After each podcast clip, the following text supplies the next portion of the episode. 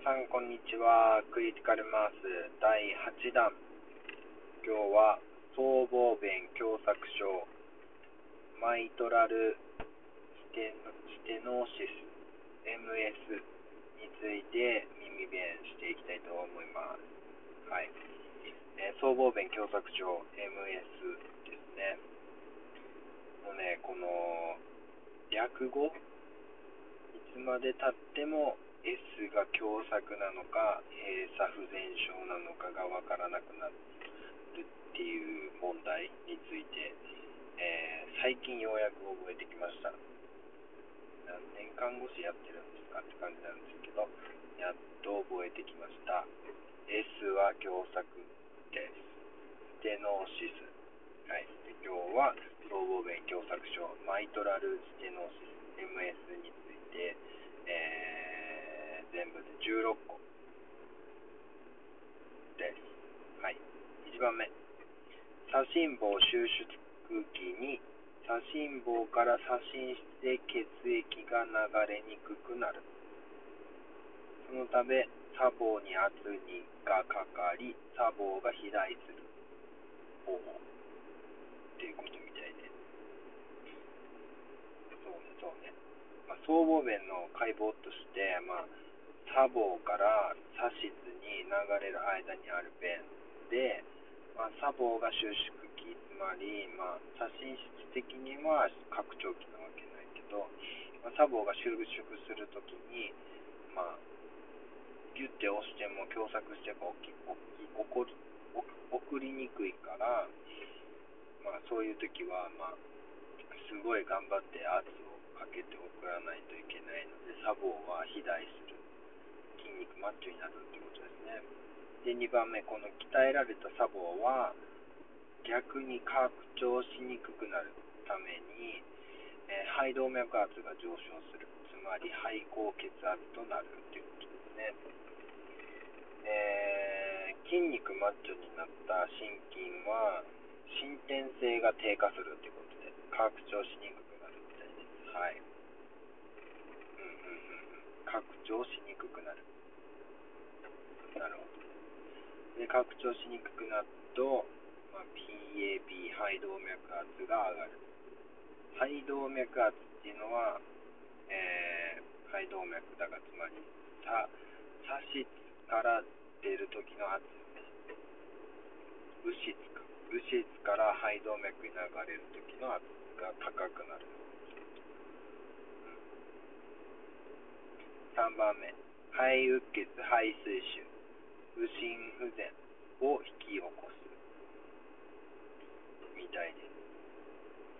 サボ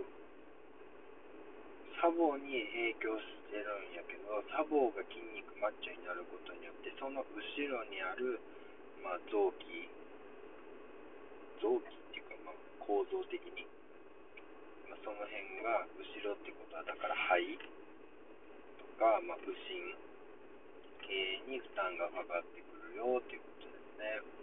だからまあ肺うっ血、肺水腫、右心不全を引き起こすと。で、まあ、右心不全の症状としては、えー、肝主大、全身性の浮腫、頸動頸静脈の土調、静脈が寒流が悪くなるっていうか、静脈が鬱滞するみたいな感じの症状ですね。4番目、右心系の拡大により左線面閉鎖不全を合併しやすい。ほうほうほうこの右心不全からの症状なのかな？左心系が拡大すると三線面が締まりにくくなるらしい。三線弁っていうのは、えー、右心房から右心室に流れる間にある弁が締まりにくくなるよ。5番目、左房の伸展性低下、まり筋肉マッチョになったことによって、砂防流入量は減少するため、左室への駆出量も減少すると。なるほど、なるほど。左心房が筋肉マッチョになったことによって硬くなって、広がる見にくくなってるから、もうどんだけ血を送ろうが広がりにくい。まりもうそこに入る容量はもう決まっちゃってて、まあ、それぐらいしか、まあ、差しには送れないよってことね。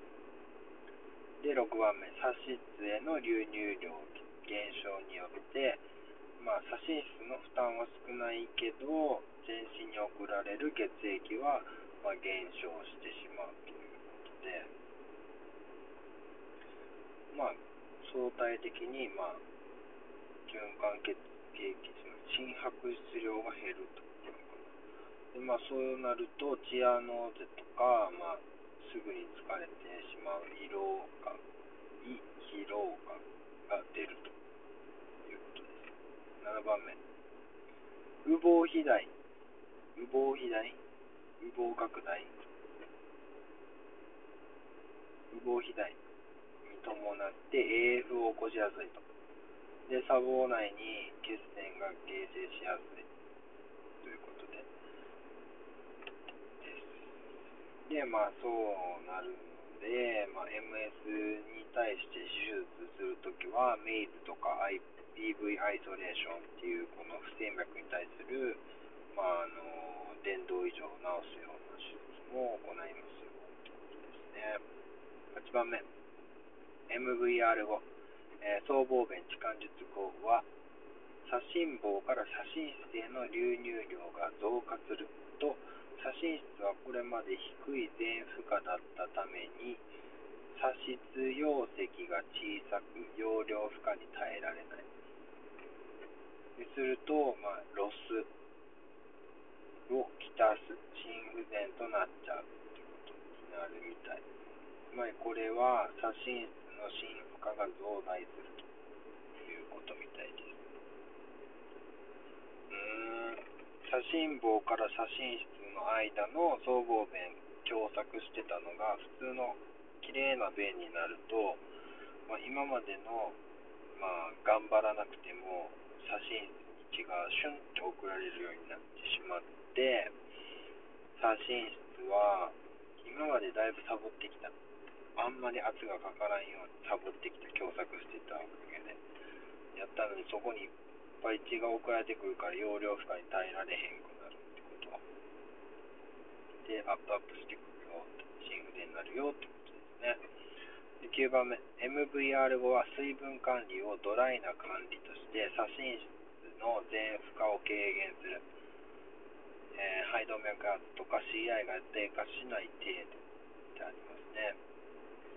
だからさっきの原因で、まあ、僧帽弁がきれいになって逆流が閉鎖不全、狭窄症かごめんなさい。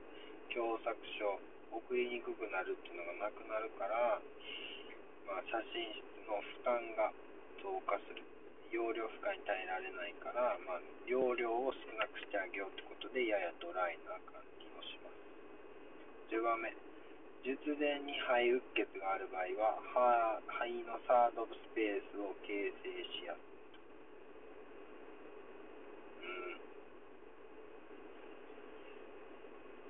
ん。らしいです。だからまあ、謎のサードスペース。だからまあ呼吸が悪くなるかもしれんよってことか11番目 M 弁は心室収縮期に高い圧がかかる弁のため MVR 後弁破壊を防ぐため血圧上昇には注意。なるほど。逆にな。心臓が収縮期の時には M 弁は閉じてるからその時にすげえ圧がかかってしまうのが収縮する時。だから弁破壊に気をつけると。血圧が高いのはあんま良くないよ。M 弁で12番目。M 弁の石灰化があり弁輪形成をした場合。さらに血圧管理が重要。出血や心破裂の危険性があります。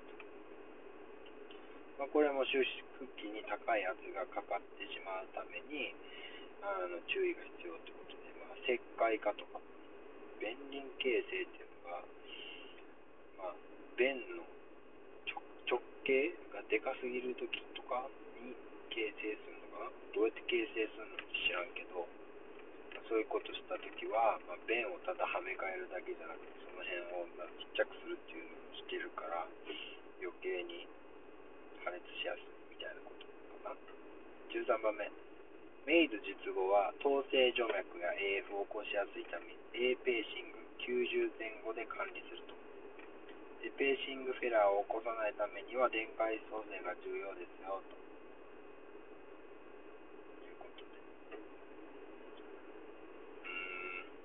メイズしたり、統制静脈、メイズ術後は静脈とか AF になりやすいと。からもう A ペーシングであらかじめ頻脈でセットしておきますよってことですね。14番目、MVR は5は、えー、血圧の収縮器を90以下で管理する。高圧薬を使用することもある。ということで、まあ、これはさっきまで言ってた、まあ、寝室の収縮器に高い圧がかかると便がれちゃうよってことで血圧はややちょっと低めで管理します。でここに来てしかもあの電負荷を、まあ、少なくするドライな感じにするから結構あれよ利尿薬も使いつつ血圧も低めで管理するってことはノルナスとかも行ってない時が多いのかな MVR はい。で15番目。血圧上昇を伴うケアはドレーンの正常に注意する出血してこの辺かってことねで16番目、えー、MS 僧帽弁狭窄症では新鮮部で聴診されると。M, M 弁は新鮮部で聴診一音が聞こえる。僧帽弁解放僧帽弁解放音。拡張器ラングルが聴取される。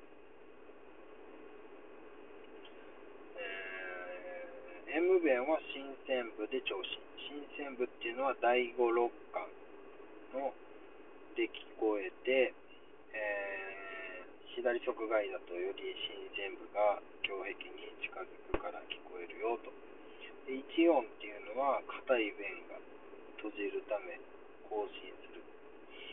一弁っていうのが、一音っていうのが普通のことやったか閉じるときやから、えー、各収縮期の時の音か、収縮期が始まる時の音。で、僧帽弁開放音っていうのは、うん、拡張器開放音、開放音っていうことは、まあ、寝室が拡張する時の音かその時は僧帽面が開くけど、この時は鋭いカチッとした音が聞こえます。で、拡張器ラングル音っていうのは、僧帽弁をの間を血が通ってる時に低調のゴロゴロとした、えー、雷みたいな音、ラングル音が聞こえるらしいです。はい。以上、えー総合弁狭窄症、マイトラルステノーシス MS に関しての、まあ、解剖学的なことと、まあ、MVR 後の管理についてでした。なるほど。うんうん。復習できましたね。はい。じゃあ、これを聞いている、えー、俺、覚えてましたか？思い出しましたか？はい、ニューイメージで復習してください。